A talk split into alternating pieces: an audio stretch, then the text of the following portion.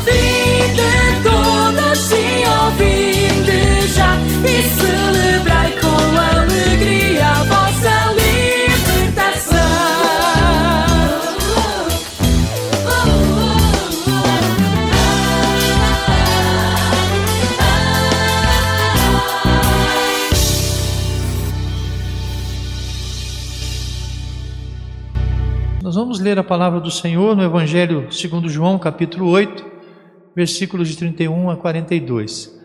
Até o 47. Está aí até o 42, mas nós vamos ler até o 47. Jesus aqui ele defende sua missão e também sua autoridade. Versículo 31. Disse, pois, Jesus aos judeus que haviam crido nele: Se vós permanecerdes na minha palavra, sois verdadeiramente meus discípulos. E conhecereis a verdade, a verdade vos libertará. Responderam-lhes, responderam-lhes: Somos descendência de Abraão e jamais fomos escravos de alguém. Como dizes tu, sereis livres? Replicou-lhes Jesus: Em verdade, em verdade vos digo: todo que comete pecado é escravo do pecado. O escravo não fica sempre na casa, o filho sim, para sempre. Se, pois, o filho vos libertar, verdadeiramente sereis livres. Bem sei que sois descendência de Abraão, contudo procurais matar-me, porque a minha palavra não está em vós. Eu falo das coisas que vi junto de meu pai. Vós, porém, fazeis o que vistes em vosso pai. Então lhe responderam: Nosso pai é Abraão. Disse-lhe Jesus: Se sois filhos de Abraão, praticai as obras de Abraão. Mas agora procurais matar-me, a mim, que vos tenho falado a verdade, que ouvi de Deus. Assim não procedeu Abraão. Vós fazeis as obras de vosso pai. Disseram-lhe eles: Nós não somos bastardos, temos um pai, que é Deus. Replicou-lhes Jesus: Se Deus fosse de fato vosso pai, certamente me havias de amar, porque eu vim de Deus, e aqui estou, pois não vim de mim mesmo, mas ele me enviou. Qual a razão por que não compreendeis a minha linguagem? É porque sois incapazes de ouvir a minha palavra. Vós sois do diabo, que é vosso pai, e quereis satisfazer-lhes os desejos. Ele foi homicida desde o princípio e jamais se firmou na verdade, porque nele não há verdade. Quando ele profere mentira, fala do que lhe é próprio, porque é mentiroso e pai da mentira. Mas porque eu digo a verdade, não me credes. Quem dentre vós me convence de pecado? Se vos digo a verdade, por que razão não me credes? Quem é de Deus, ouve as palavras de Deus. Por isso não me dais ouvidos, porque não sois de Deus. Amém. Vamos orar. Senhor, rogamos agora a tua orientação, direção, na explanação, Senhor, da tua palavra, dentro dessa temática proposta. Abençoa, Senhor, os nossos ouvidos, o nosso coração, para entendermos a tua vontade para as nossas vidas. Assim oramos no nome de Jesus. Amém, Senhor. A igreja e o reino da verdade. Já é este, irmãos, o oitavo estudo aí sobre a igreja e o reino. E já vimos aí várias é, verdades, né, características, por assim dizer, da igreja no reino de Deus. Então, a igreja e o reino da verdade. O que é a verdade? É uma pergunta que Pilatos né, faz a Jesus num dado momento e ali quando Jesus é entregue né, pelos judeus a Pilatos para ser julgado. E essa pergunta, na verdade, era uma pergunta muito recorrente na época. Os gregos procuravam a verdade, os judeus procuravam a verdade, e os romanos procuravam a verdade. E aqui Pilatos pergunta para Jesus: o que é a verdade? Mas ele não espera a resposta. E o Senhor tinha a solução para essa questão que o inquietava. A verdade, meus irmãos, tem sido a suprema preocupação das indagações humanas. Por quê? Porque nós vivemos numa sociedade mentirosa. E aqui no Brasil, diga-se de passagem, tem até o dia da mentira. E é comemorado pela maioria dos brasileiros, né, fazendo pegadinhas, fazendo gracejos, brincadeiras, mentindo uns aos outros. E muitos crentes fazem isso também nesse dia o que está completamente errado. Um crente que faz isso, ele está, na verdade, fazendo o que é do interesse, não de Deus, mas do próprio diabo. Os maiores filósofos, os maiores poetas, os mais prestigiados cientistas têm posto o seu talento a, é, e pesquisa buscando né, responder essa indagação, buscando estabelecer a verdade de alguma forma. E esse anseio, na verdade, é coisa natural. Isso é uma realidade. A Escritura, meus irmãos, a palavra de Deus, atendendo aos anseios da alma humana, principalmente em relação a isto, dá a resposta mais clara, mais convincente, mais confortadora com respeito à verdade. Nós vamos ver aqui alguns pontos importantes a respeito do reino da verdade. Lembrando que a igreja vive no reino da verdade, que é o reino de Deus. O reino de Deus não é mentira. A igreja, ela expressa a verdade de Deus. E nós vamos ver aqui nesses pontos essa realidade. Primeiro, a manifestação da verdade. O grande mal dos pesquisadores é que buscam a verdade numa fórmula, em suas pesquisas, num princípio, numa ideologia ou numa forma de viver. Enquanto a Bíblia, meus irmãos, ensina que a verdade se encarna, se manifesta num ser perfeito e verdadeiro, que eu e você sabemos quem é. Aí nós temos então o testemunho de Jesus. Ele disse assim: Eu sou a verdade.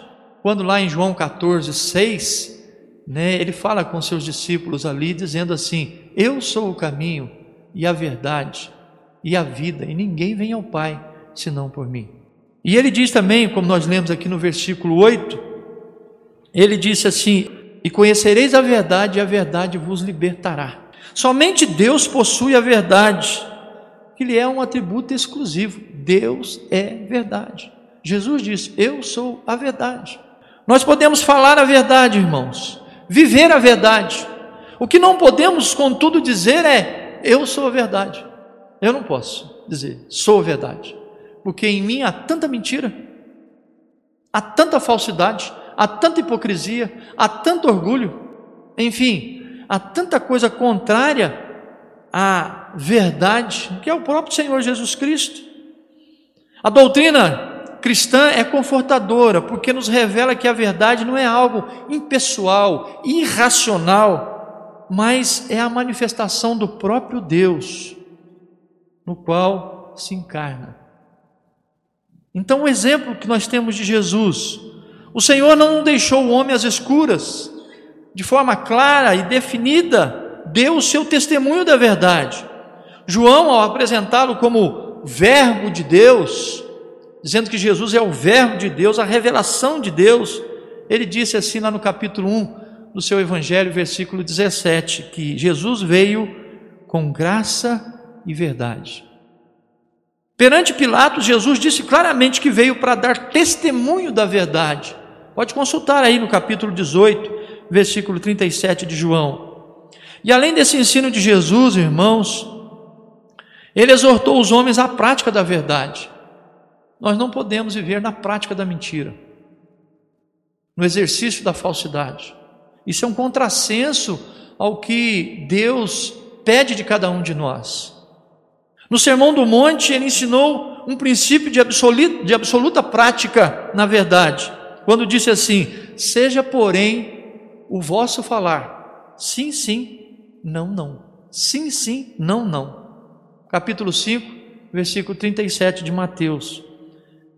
Teve várias lutas com os fariseus, o Senhor Jesus, e outros grupos religiosos, como é o caso do texto aqui que nós vemos, nós lemos, combatendo sua hipocrisia exortando a prática da verdade. E ele chegou mesmo a dizer: os que praticam a mentira, como nós lemos, são filhos do diabo, porque este é o pai da mentira. Então, longe de nós praticarmos a mentira. Recorramos sempre à verdade, vivamos sempre a verdade. Vamos defender sempre a verdade. É interessante nesse texto que nós lemos aqui, que os judeus respondem a Jesus: somos descendência de Abraão e jamais fomos escravos de alguém. Como dizeis, sereis livres? Essa é a maior mentira que eles poderiam dizer, porque eles já tinham sido escravos no passado e eram escravos naquele momento dos romanos. Eles estavam escravizados por Roma, assim como tantas outras nações, outros povos da época. Então, quem vive uma mentira, de fato não consegue enxergar a realidade da verdade à sua volta. Não consegue enxergar a sua própria realidade. É o que esse texto nos mostra. Jesus teve sérias lutas então com os fariseus e ele sempre trouxe né, a, dentro dos seus sermões, dentro da sua palavra, o discurso da verdade. Então, o segundo ponto aí é o conhecimento da verdade. O Evangelho, meus irmãos, ele tornou simples o conhecimento da verdade.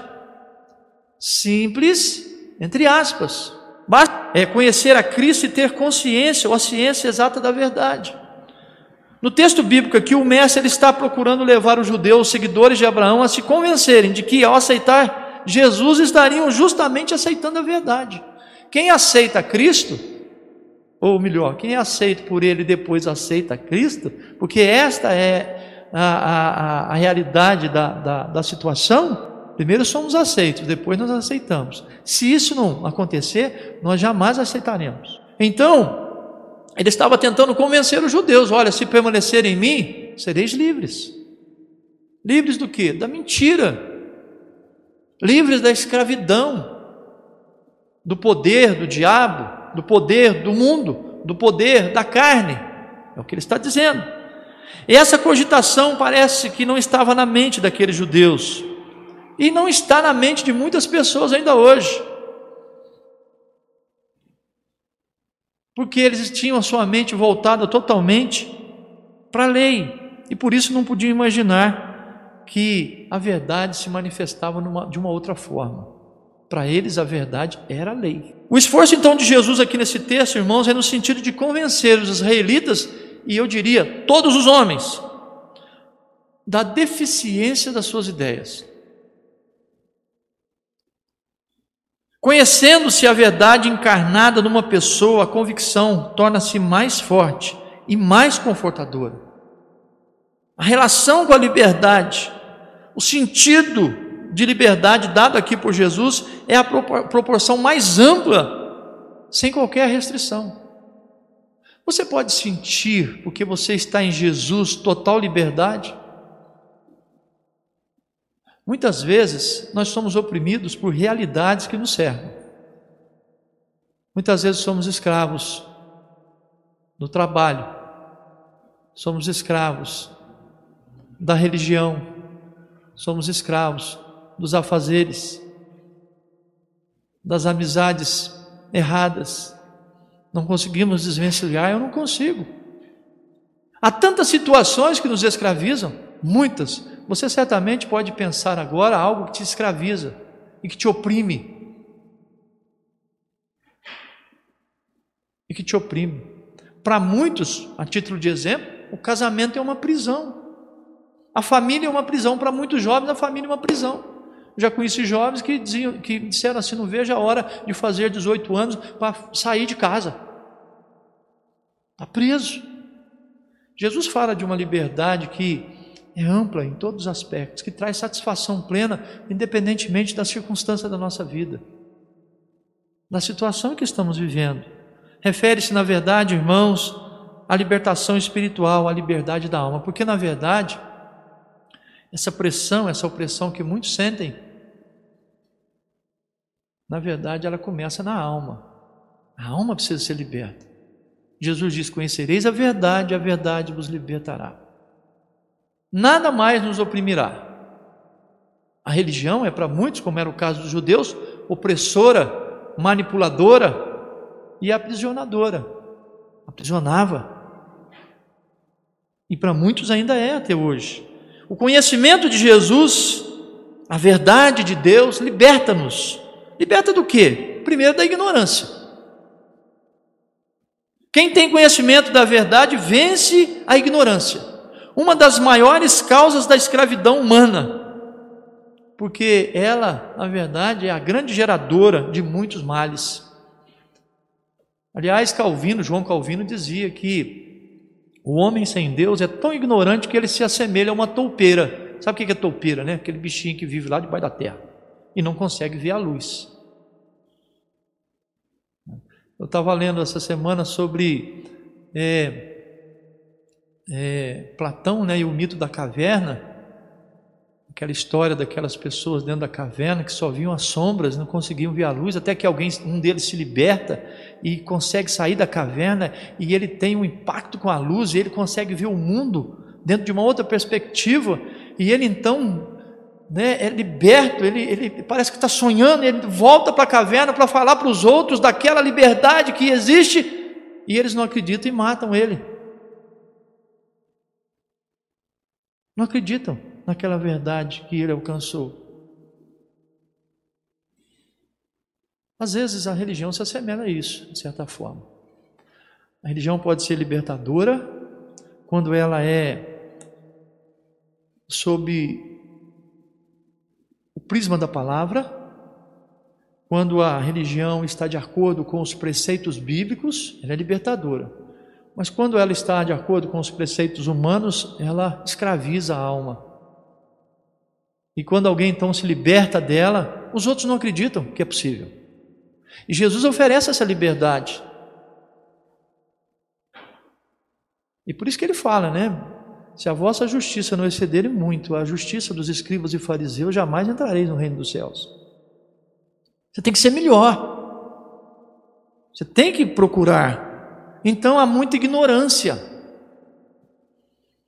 Muitos acham que é só a sua religião que salva. Está tudo errado. Quem salva é Cristo.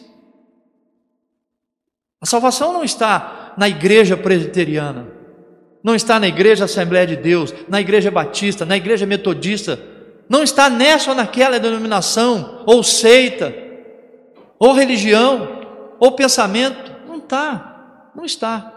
A salvação está em Cristo. Eu sou a verdade. Eu sou a vida. E ninguém vem ao Pai senão por mim. E é o que Ele está nos ensinando que essa verdade, meus irmãos, nos liberta da ignorância. Segundo, do temor. Quem tem conhecimento, está convicto da verdade, não tem medo. E este é o filho da ignorância, o medo. Essa é uma das grandes vitórias do conhecimento da verdade.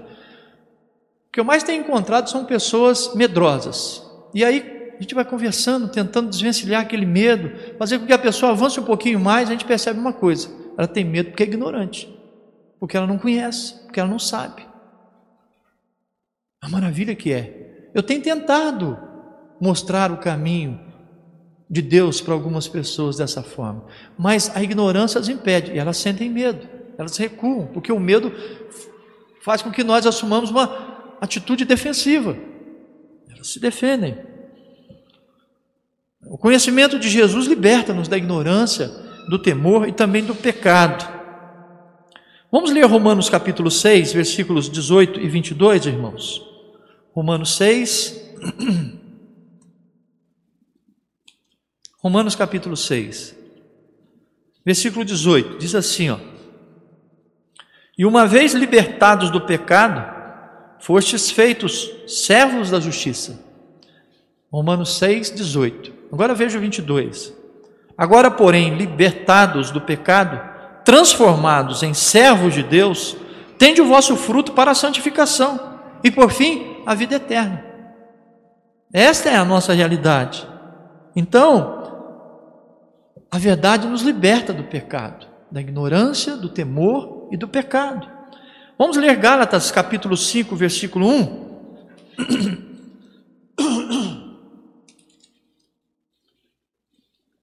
Gálatas, um pouquinho antes de Efésios, capítulo 5, versículo 1, diz assim: Para a liberdade foi que Cristo nos libertou.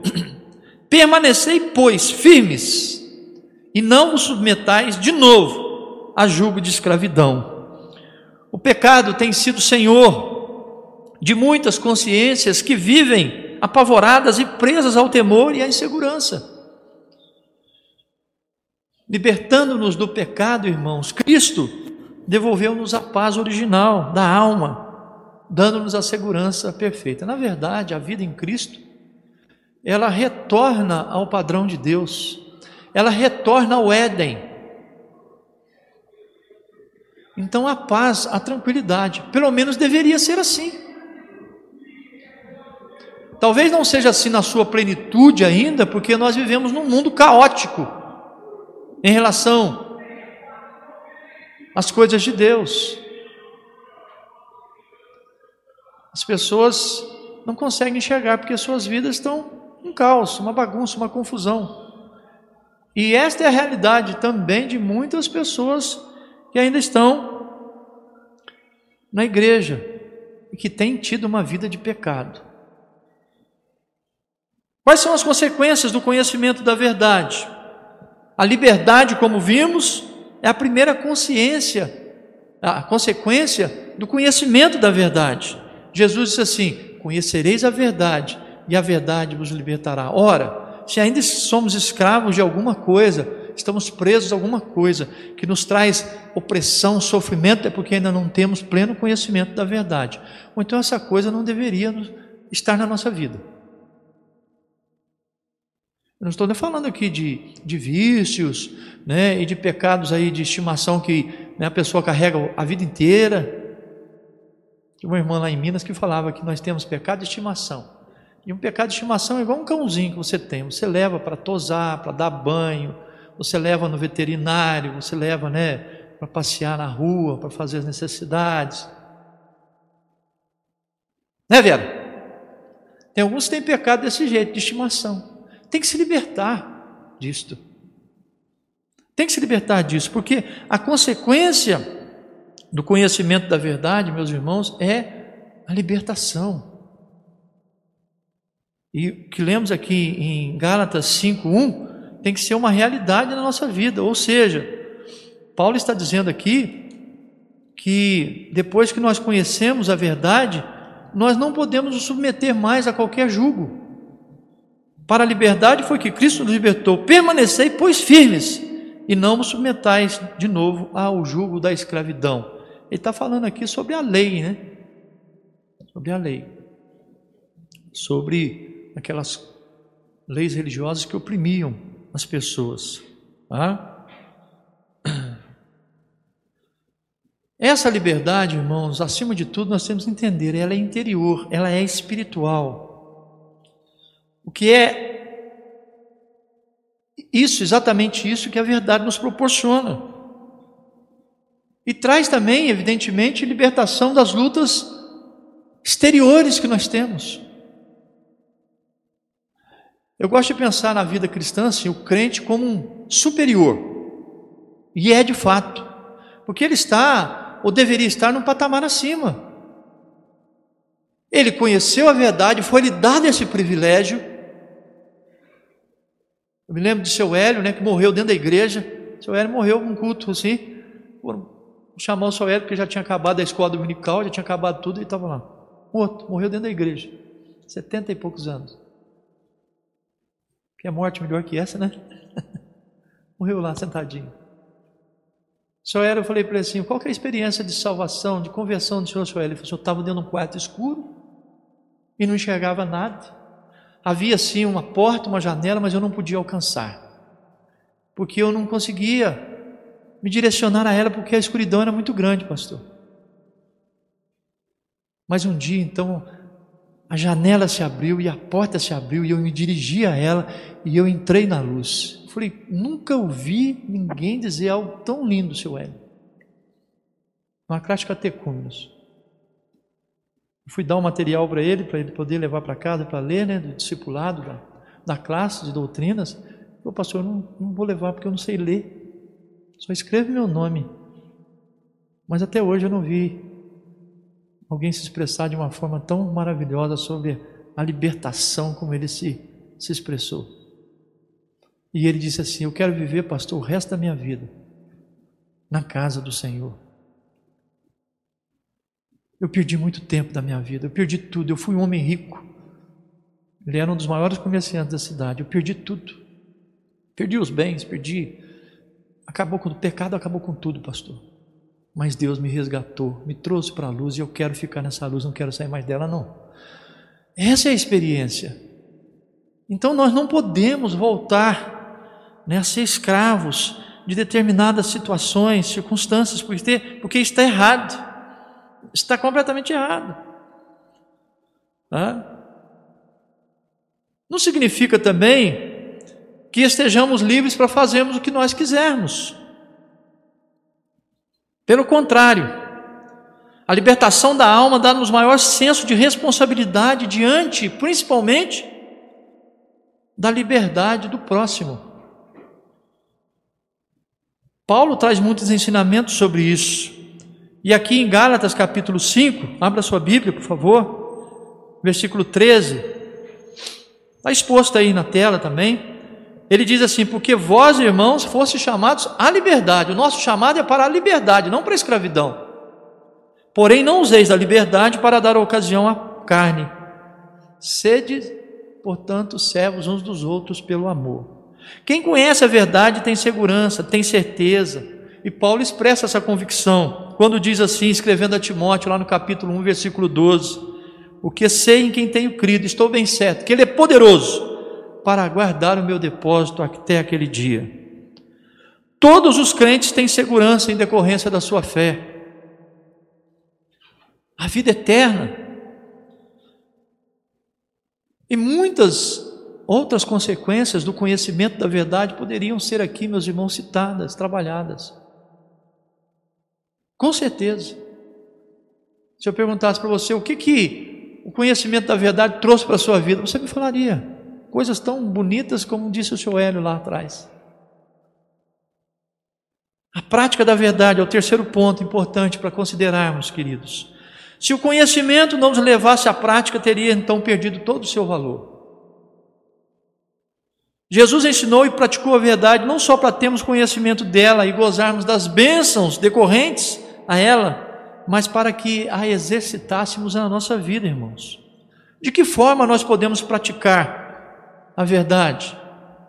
Primeiro, primeiro através do indivíduo, pelo indivíduo. Jesus ele estabeleceu um princípio sólido no Sermão da Montanha. A sua palavra seja sempre sim, sim não, não. E aí ele disse assim: o que passar disso vem do diabo. Jesus nos ensina a falar e a praticar a verdade a todo custo, e mesmo com prejuízo próprio.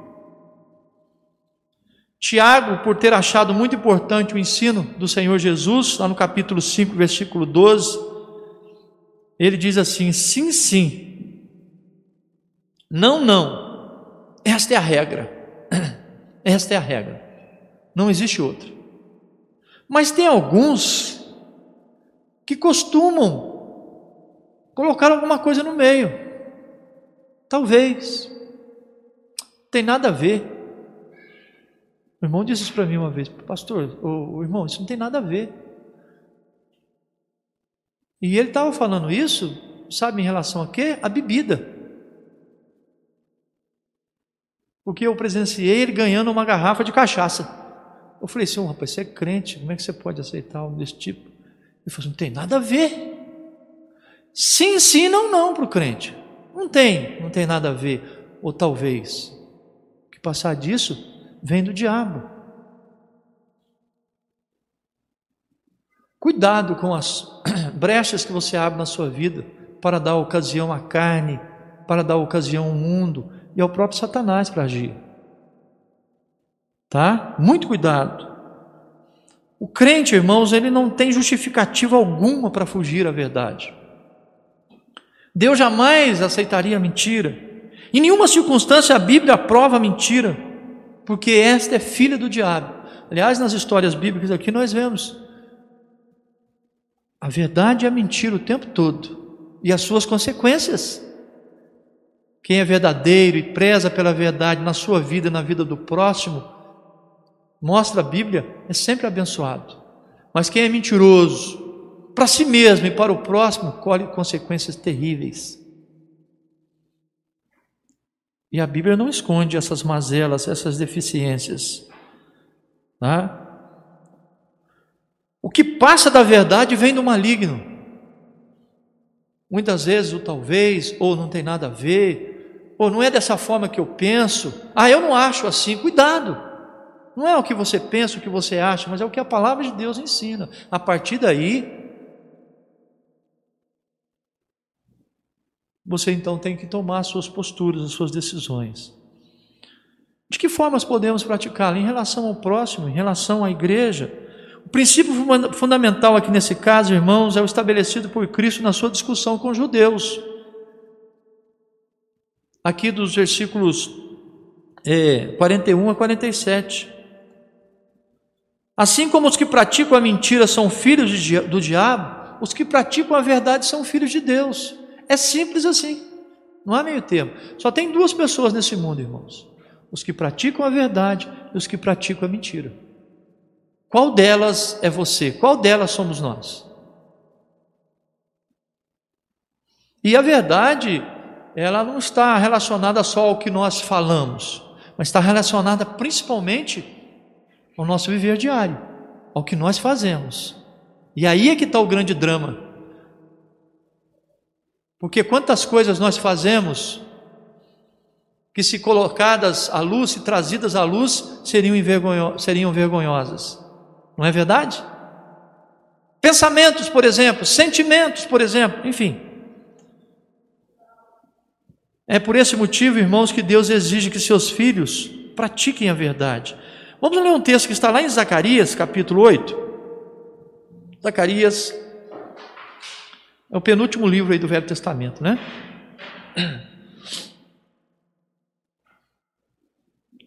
Zacarias, capítulo de número 8, 16 e 17. Olha só o que diz.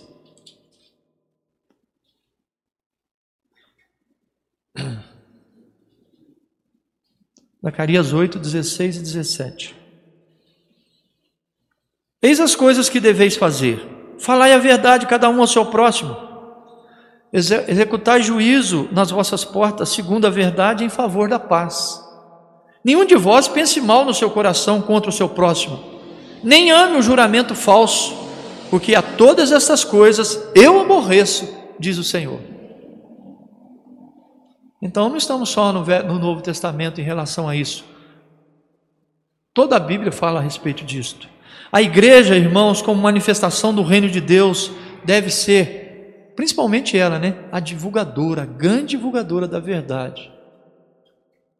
O Evangelho, na verdade, na realidade, que é a verdade de Deus, o Evangelho que é as boas novas de salvação, deve ser pregado, não através somente das nossas palavras, mas através da nossa vida. E ele é muito mais forte através das nossas vidas que através das nossas palavras. Pode ter certeza disto. Tá? Pode ter certeza disto. Por esta e por outras razões, a igreja evita então atitudes incoerentes, transações duvidosas, ensino falso. Suas informações devem ser verídicas, suas estatísticas exatas, seus negócios claros e honestos e suas pretensões, todas elas devem ser justas. Meus irmãos, se a igreja falhar nesses princípios, será calamidade para o mundo. Eu tenho dito que o que traz equilíbrio à sociedade decadente desse mundo é a igreja. Quando a igreja for tirada, se for tirada, o mundo entra num caos. No estudo sobre o Apocalipse, né, do reverendo Hernandes Dias Lopes, que nós já trouxemos à igreja por duas vezes, ele fala que no tempo do fim mesmo, quando estivermos bem próximo da volta de Jesus, o que vai imperar é a mentira. O homem da iniquidade se levantará no mundo e ele será o grande divulgador da mentira. E ele vai perseguir a verdade. E ele vai iludir os corações. A grande marca da besta é a mentira na mente e no coração dos homens. Essa é a marca da besta, que vai convencê-los a respeito da maldade, da iniquidade. E o povo de Deus vai ser perseguido tal qual nunca foi antes. E Hernandes Dias Lopes diz que, no fim, a igreja será quase que exterminada, poucos restarão. Mas é sempre o remanescente que será salvo, né? A igreja será martirizada tal qual nunca foi na história humana, por causa da verdade. Por causa da verdade. Por isso, nós precisamos zelar por esses princípios. Nós temos que ser verdadeiros em todos os aspectos da nossa vida. E que a partir de hoje, você que está ouvindo essa palavra, se há mentira na sua vida, ore, dobre o seu joelho e peça a Deus: Senhor, tira a mentira da minha vida, que eu viva a verdade. Nas minhas palavras, nas minhas atitudes, no meu coração, nos meus relacionamentos na igreja do Senhor. Devemos manter, irmãos, custe o que custar, a fidelidade à verdade. Por quê? Porque a verdade é o próprio Deus, Rei e Senhor da igreja. Eu sou o caminho e a verdade, disse Jesus. Há algumas questões que aparecem diante de nossas mentes quando nós abordamos este assunto. E dentre essas questões, já a título de conclusão aqui, vamos observar aqui as seguintes. Primeiro aí, pode-se, em alguma circunstância, deixar de dizer a verdade? Pensa aí. Nem sempre somos solicitados a dizer a verdade. Há circunstâncias em que é melhor calar. Mas sempre que formos instados a falar, não podemos dizer senão a verdade. Isso é fato.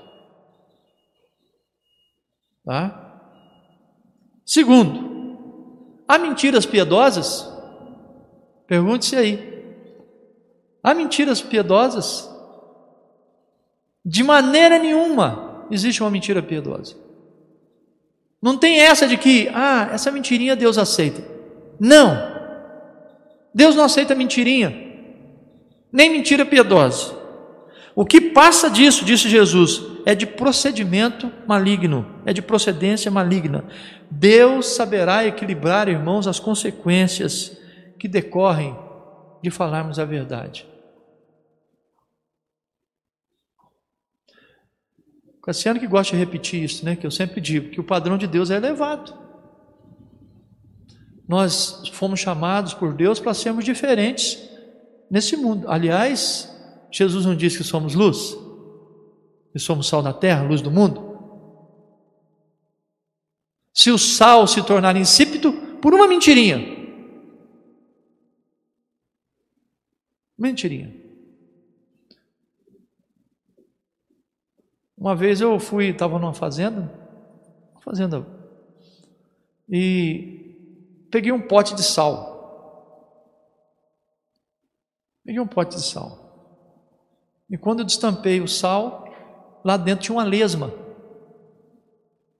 Uma lesma dentro do sal, mas grande, tá? Toda, né? Porque é isso que acontece com esses animais em contato com o sal, né? Eu não comi mais aquele sal, nem usei aquele sal. E eu acho que você também não usaria. E Jesus fala assim: se o sal tornar insípido, sem sabor ou impuro, no meu caso dessa experiência que eu tive, para nada mais presta, joga isso fora. Vamos comprar outro sal, vamos buscar alguém que tenha um sal para nos emprestar. Jesus diz: Nós somos sal. Se o sal tornasse insípido, sem sabor, não tem utilidade. Vocês são luz, se, a luz ficar escondida, não tem utilidade. Não tem utilidade. Então, não há mentiras piedosas. Deus não aceita mentirinhas e nem mentiras piedosas. Outra pergunta: é justa a meia-verdade? Nunca. A meia-verdade é mentira. Porque não podemos cortar Deus pela metade. E quantas pessoas, irmãos, vivem uma vida inteira que é uma verdadeira mentira? Um homem chegou para mim e falou assim: Pastor, a minha vida é uma mentira. Eu falei, mas você é crente, irmão, deveria ser uma verdade, mas é uma mentira. Eu não aguento mais. Aí eu disse para ele: Jesus disse: Olha, se conhecereis a verdade, a verdade os libertará. Você está precisando disso. Mas ele não queria ouvir. Tem gente que não quer ouvir porque não quer ser transformado também, não quer mudar, não tem coragem para mudar. Veja o caso de Abraão, que usou a verdade pela metade, mas não foi justificado por Deus. Quando ele chegou lá, numa terra estranha, ele disse assim: olhou para sua mulher e falou assim: Minha mulher é muito bonita, os homens da terra vão querer tirar proveito da situação, porque eu sou estrangeiro. Aí ele espalhou uma, uma, uma meia mentira, né? Não, ela é minha irmã. De fato, ela era irmã de Abraão, Sara era irmã de Abraão, né? É, tá lá na Bíblia, vocês vão consultar, não vou falar não, vocês vão lá consultar. Aí, Deus começou a punir, né, o, o regente lá da nação, se não me engano, Melquisedeque não é, se o nome dele. E aí ele disse assim: Olha, por que, que você não me disse que era tua mulher? Então, ele falou uma meia-verdade. Aí ele disse assim: Não, na verdade ela é minha irmã. Porque nós somos filhos do mesmo pai. Olha que isso não convence, Deus não aceita. A verdade, irmãos, acima de tudo, tudo, custe o que custar, porque a verdade é o próprio Deus é o próprio Deus. Tá? Vamos ver essa história lá em Gênesis capítulo 20? Para encerrarmos. Gênesis capítulo 20. Abraão e Sara peregrinam em Gerar. Partindo Abraão dali para a terra de Negueb, habitou entre Cádiz e Sur e morou em Gerar. Disse Abraão de Sara, sua mulher: Ela é minha irmã. Assim, pois, Abimeleque, rei de Gerar, mandou buscá-la. Deus, porém, veio a Abimeleque em sonhos de noite e lhe disse: Vai ser punido de morte por causa da mulher que tomaste, porque ela tem marido. Ora, Abimeleque ainda não a havia possuído, por isso disse: Senhor, matarás até uma nação inocente? Não foi ele mesmo que me disse: É minha irmã? E ela também me disse: Ele é meu irmão. Com sinceridade de coração e na minha inocência foi que eu fiz isso. Respondeu-lhe Deus em sonho: Bem sei que com sinceridade de coração fizeste isso. Daí eu ter impedido eu de pecares contra mim e não te permiti que a tocasses. Agora, pois, restitui a mulher a seu marido, pois ele é profeta e intercederá por ti e viverá. Se, porém, não lhe a restituíres, sabe que certamente morrerás tu e tudo que é teu. Levantou-se Abimeleque de madrugada e chamou a todos os seus servos e lhes contou todas estas coisas, e os homens ficaram muito atemorizados. Então chamou Abimeleque a Abraão e lhe disse: Que é isso que nos fizeste? Em que pequei eu contra ti para trazer este tamanho pecado sobre mim e sobre o meu reino? Tu me fizeste o que não se deve fazer. Disse mais Abimeleque a Abraão: Que estava pensando para fazer esta coisa? Respondeu Abraão: Aí eu dizia comigo mesmo: Certamente não há temor de Deus neste lugar, e eles me matarão por causa de minha mulher. Por outro lado, ela é de fato também minha irmã, filha de meu pai e não de minha mãe, e veio a ser minha mulher. Eram irmãos. A Vera, Vera, a Vera fez uma interrogação assim grande, por isso que eu fiz questão de ler. Aí depois vocês leem o restante da história. Ele contou a minha verdade, não basta. Quase que Deus aniquilou uma nação inteira. Deus pode fazer isso com a sua família, com a sua igreja, com a sua nação. Pode acontecer. Cuidado, porque Deus não aceita isso. Então, irmãos, a verdade acima de tudo, custe o que custar porque a verdade é o próprio Deus. Amém? E Deus nos abençoe e enriqueça as nossas vidas sempre com a Sua palavra, no nome de Jesus. Vamos orar? Vamos falar com o nosso Deus. Senhor, graças te damos, ó Pai, pelo estudo que tivemos agora. Pedimos o teu favor para compreendermos sempre a tua palavra. Abençoa-nos, Senhor, para vivermos plenamente a verdade, pois vivemos, Senhor, num mundo de mentiras. Muitas e muitas vezes nós somos provados, ó Pai, quando então, ó Deus, a tentação vem de encontro, Senhor, à nossa vida, para nos fazer mentirosos. Livra-nos, Senhor, da mentira e possamos sempre ser cuidadosos, ser vigilantes, possamos sempre honrar o Senhor, que é o Deus da verdade e não o Deus da mentira, e que assim nós possamos glorificar o Senhor durante todos os dias da nossa vida. Ó Jesus, tu que és a verdade encarnada neste mundo, a verdade de Deus, tu que está em nós, que nós possamos permanecer no Senhor todos os dias da nossa vida, porque assim a verdade, ó Pai, estará sempre presente no nosso coração, nas nossas atitudes e palavras. Abençoa a nossa igreja, e seja uma igreja, Senhor, que preza a verdade, que vive a verdade, para a glória do Teu nome. Se alguém, Senhor, vivendo uma mentira, Ó oh Deus, elimina isso agora no nome de Jesus. Dá condições, Senhor, para que essa pessoa possa entender, Senhor, que os princípios da tua palavra são inegociáveis e que o Senhor é o Deus da verdade e zela pela tua verdade. Porque, Senhor, o homem e a mulher darão contas de si mesmo ao Senhor um dia. Portanto, ó Pai, que possamos viver plenamente a verdade, no nome de Jesus. Assim oramos, hoje e sempre. Amém e amém. Irmãos, Deus não negocia, tá? Princípios, seus princípios são eternos e eles permanecem para sempre. Que Deus abençoe um bom domingo aos irmãos. Que a graça e a paz do Senhor Jesus esteja com todos.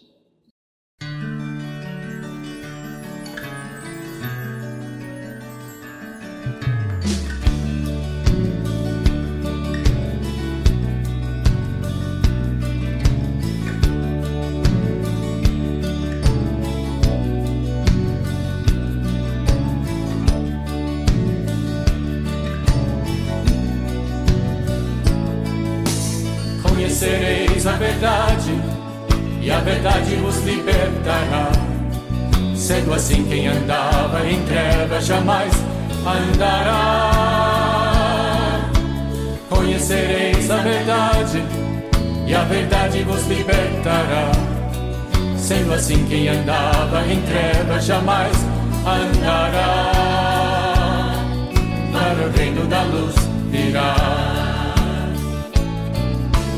Conhecereis a verdade e a verdade vos libertará.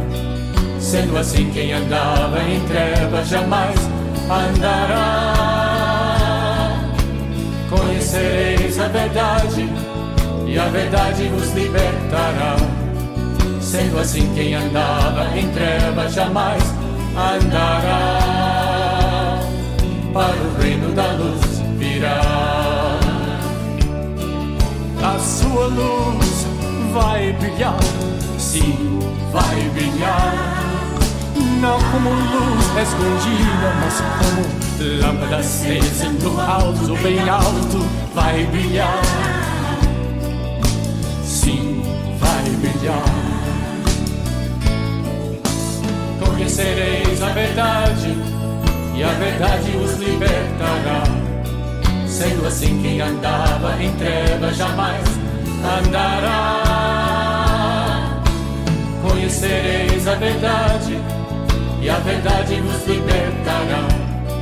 Sendo assim, quem andava em trevas jamais andará. Para o reino da luz virá. Jesus é o caminho, a verdade e a vida. Jesus é a luz do mundo. Ele é lâmpada para os meus pés. E através dele que eu também serei luz e assim sempre vou brilhar. Conhecereis a verdade, e a verdade vos libertará. Sendo assim, quem andava em trevas jamais andará. Conhecereis a verdade, e a verdade vos libertará.